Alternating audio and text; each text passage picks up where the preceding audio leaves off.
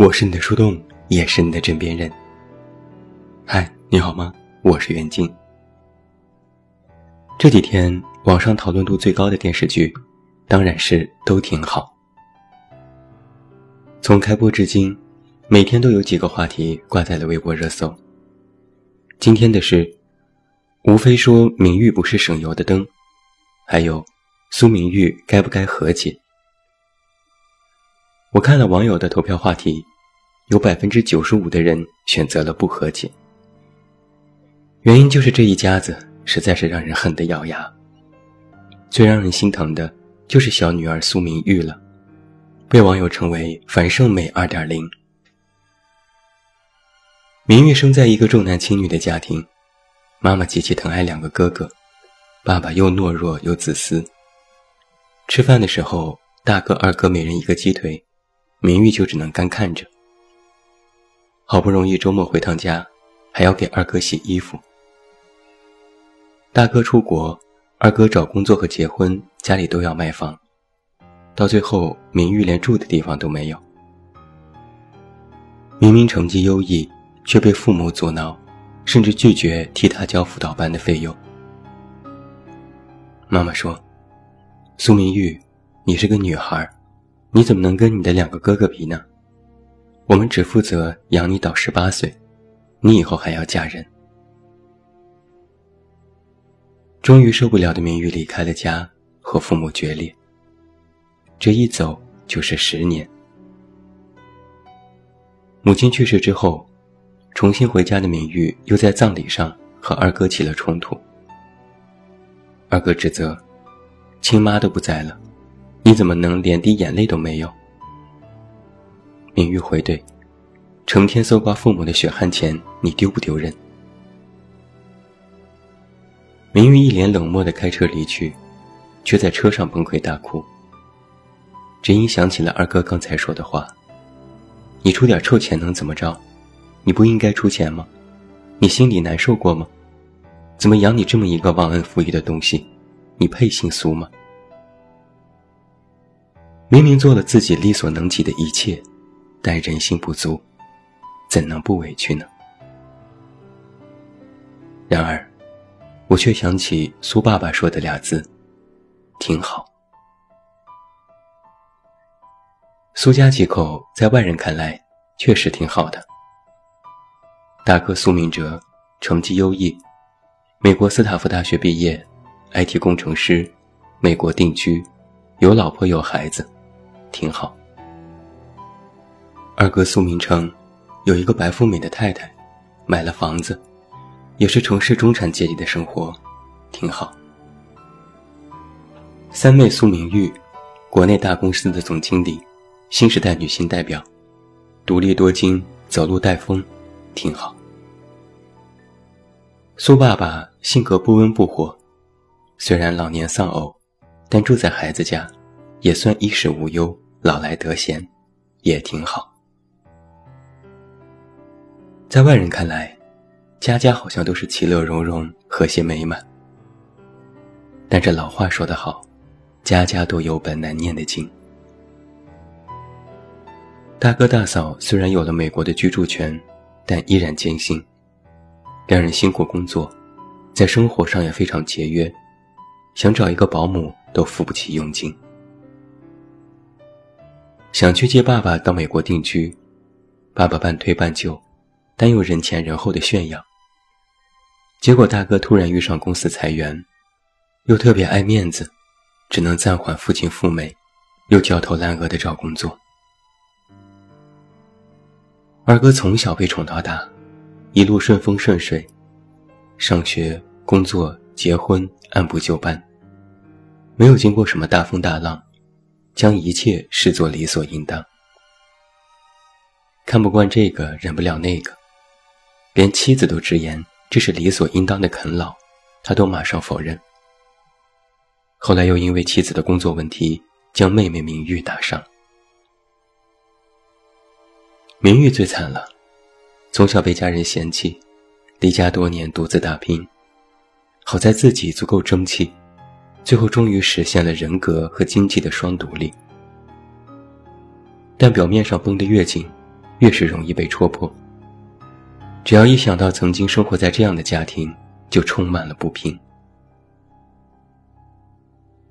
苏爸爸就是典型的和稀泥式父亲了，也不表态，也不搅和，明知妻子重男轻女也不阻拦，母女吵架就直接去厕所，葬礼上看到儿女吵架就躲进车里，老了后住在孩子家，又希望所有人以他为中心，稍有不满就会质问孩子：“你是不是嫌弃我这糟老头子了？”表面上看，两个哥哥和妹妹，个个都是有家庭、有事业的社会中坚力量。但实际上，每个人都有自己的苦。就像是一个人看上去没毛病，但有许多的隐疾、病灶都在内里。都挺好，那是说给外人听的。掀开来看，一地鸡毛。我看到网上有人说编剧在乱编，这部剧离现实很远。实则不然，网上多的是人对号入座，大型认妈现场，大型认爸现场，大型认哥哥现场。我身边就有这样的家庭。我妈最好的朋友荣阿姨，过年的时候来我家做客，聊着聊着就哭了。荣阿姨的老伴儿就是典型的苏爸爸，沉默寡言，一声不吭，什么家务都不做，家里大事小事都不管，每天就是在楼下看人打扑克、下象棋。荣阿姨家庭不富裕，每天打好几份工，晚上回到家，别说有现成的饭了，水壶里连点温水都没有，还要给一家老小张罗做饭。荣阿姨有个儿子，IT 工程师，好不容易找了个对象结婚，但买不起婚房。儿子埋怨父母没本事，整天对他们吆五喝六，动辄问他们要钱。婚后小两口三五年怀不上孩子，又北京上海到处看病调养身子。后来终于生下了双胞胎，这一下。儿媳可真是翻身农奴把歌唱，觉得自己成了这个家最大的功臣。不仅每天骂老公不争气，埋怨婆婆做饭不好吃，还指责她不会带孩子，不会洗衣服。最后把工作也辞了，美其名曰：“我都给你家生了孩子了，我还要赚钱养家吗？”荣阿姨也很不满，和儿媳妇吵过几次。结果人家一怒之下回了娘家，带来了娘家几个哥哥，把丈夫和公公给打了。儿媳说：“我在家排行最小，在家我是个公主，什么活都不用干，怎么嫁到你们家，给你们生了孩子还要洗洗涮涮？”后来儿媳妇住在娘家几个月不回来，儿子叫过几次都不行。非要婆婆亲自登门道歉才肯罢休。一开始荣阿姨不肯去，儿子又埋怨：“你怎么就不为这个家考虑考虑？道个歉能咋地？”后来好不容易把儿媳妇哄回来，过了两天安生日子，结果又嫌荣阿姨给孩子的压岁钱太少，又大闹了一场。儿媳一怒之下是摔碗摔筷子。没想到这一次，荣阿姨的妈妈也指责她：“你就不顾一家人死活？你要钱干嘛？自己买别墅住吗？”荣阿姨和我妈边说边哭：“老伴儿窝囊就算了，儿子长大不听话，还帮着媳妇儿骂妈。现在连我的亲妈都这么说，我能赚多少钱？我赚的所有钱不都给他们花了吗？”我妈拍着荣阿姨的背，轻声安慰她：“别难过了，家家如此，都这样。”我一个人在关着门的卧室里，看着对楼上荣阿姨的阳台，她儿子正在忙活，媳妇儿抱着两个孩子站在旁边，两个人有说有笑，看起来这也是很圆满的日子。都挺好，这部剧还在播出当中，网上又一次大范围的开始讨论原生家庭，观点依然就原生家庭是否能够真的影响这一生做出论述，讨论自我成长的重要性。我倒觉得，我们不如跳出原生家庭这个范围，去看待我们整个的生活。剧中的苏明玉是幸运的，她从未放弃过自己，还遇到过贵人。他从小就知道自己要什么。一路走来虽然艰辛，但也拥有了别人无法企及的生活，有了事业，有了地位。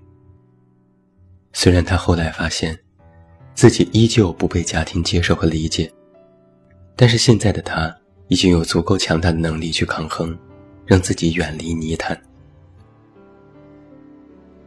我妈的朋友荣阿姨或许是不幸的，辛劳了半辈子，到了老年陷入婆媳关系中，终日以泪洗面。她没有时间和机会去修正这些她不愿意面对的事情，只能找几个好友发发牢骚，哭一场，然后擦干眼泪，赶回家给一家老小做晚饭。哪一个才是生活的本来面目？哪一个才是生活的真相？实际上，每一面都是。只是有些面被装饰一新，加以描绘，被外人看到，用以认同和歌颂；有些面支离破碎，羞于见人，只能自己捂着。时间越久啊，就越觉得曾经的自己特别天真。以前以为没烦恼就是快乐，后来才明白，快乐远远没有这么简单，心满意足才是最大的奢望。每个人都有自己的烦恼，每个人都有自己的牢笼。我们被生活禁锢，又化蝶为牢。我们也在用力挣脱，但结果却尚不明朗。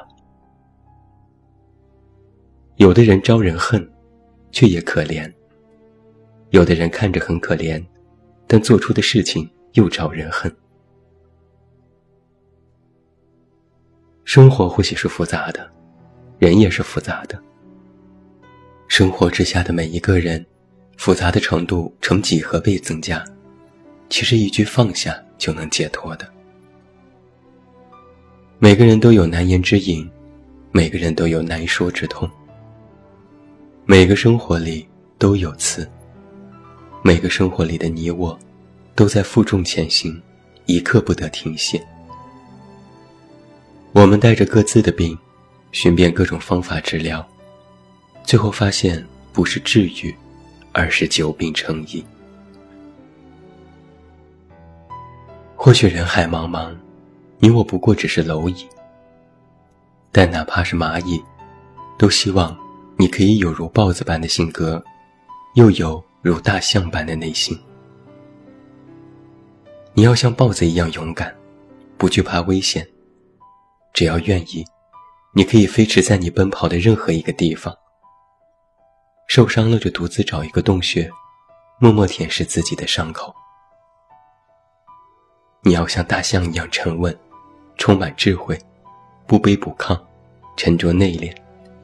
有自己的原则和秩序，有笃定的目标和坚定的脚步。困难不是威胁，而是渡口。自己的病，自己医；自己的路，自己走。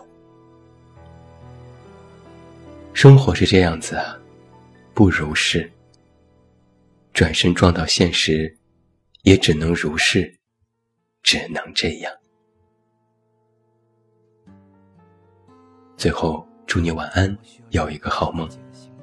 不要忘记来到微信公号“这么远那么近”进行关注，每天晚上陪你入睡，等你到来。我是远近，我们明天再见。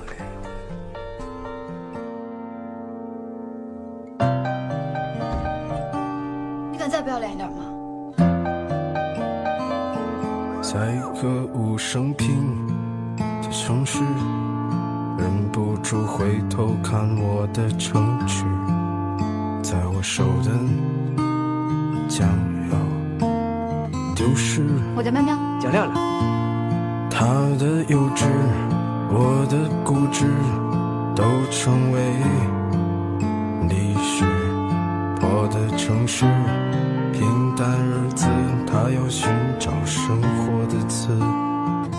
生活是这样子啊，不如是啊，转身撞到现实啊，又只能如是啊。他却依然啊，对现实放等着美丽的故事被腐蚀，最后的好梦渐渐消失。放下玩具，举起双手，都没有为此。你会不会离开我？我好怕。我觉得吧。我这日子过得特没意思。你最无情、最冷酷、最无理取闹。让我走！你要走我就死给你看。他的幼稚，我的固执，都成为历史。我的城市，平淡日子，他要寻找生活的词。生活是这样子，你烦不烦呐？不如是啊，转身撞到现实啊，只能如是啊。他却依然啊，对现实